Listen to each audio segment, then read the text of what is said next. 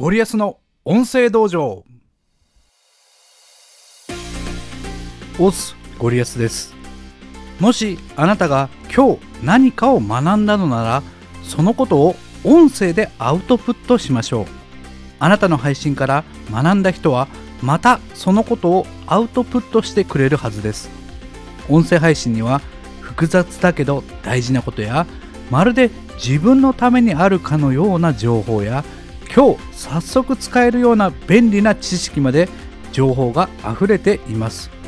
この情報は単に聞いているだけでは価値を生かしきることができません。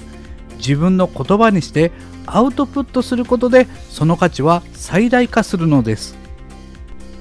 音声配信の最強のメリットは学びが深いこと。もちろんぼんやり聞いていては深い学びを得ることはできません。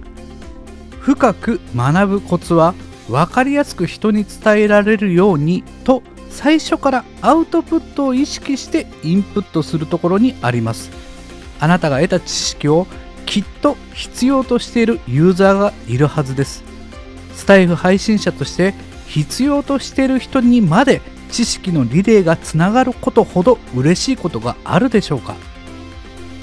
はい私がですね新聞社で記者をしていた頃業界知識が増えるに従ってこう世間の人と感覚がずれてしまうということについて不安に思っていたことがありました。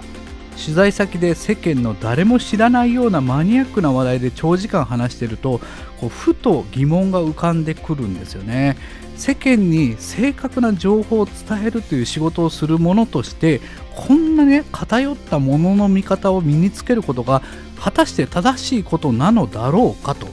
あ、そんな時にね先輩から教わったことがあります。え深い知識から正しい情報を引きずり出すには深い穴を掘らなければなりません。深い穴を掘った上で穴の底から情報を地上に持ってくるのが俺たち記者の仕事だというふうに教わったんですね。で深い知識を穴の底で話しているだけならその情報を多くの人に知ってもらうことはできません。誰かが穴に潜ってそして地上に情報を持ち帰らなければいけないのです。で新聞記者ならね自分で潜って自分で穴から出てくる必要があるんですけど、まあ、音声配信の、まあ、ユーザーとしてはリレーのように恋のバトンをつなぎながら地上に最新でしかも深い情報を多くの人にもたらすことができます。知識のリレーはスタイフの価値を高めスタイフをする人を豊かにします。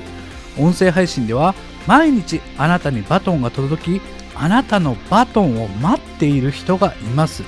誰かの配信があなたのためになりあなたの配信が誰かのためになる。その意識が私たちを次の配信へと駆り立てるのではないでしょうか。というところで今回の話をまとめます。今回のゴリアスポイント。音声配信を続ける意味や配信をするモチベーションは人それぞれです。しかしあなたにとって大事な配信があるようにあなたの配信を待っている人がいることは間違いありません。今日も感謝の気持ちで収録に臨みましょう。今回は以上です。それではまたお会いしましょう。ありがとうございました。さよなら。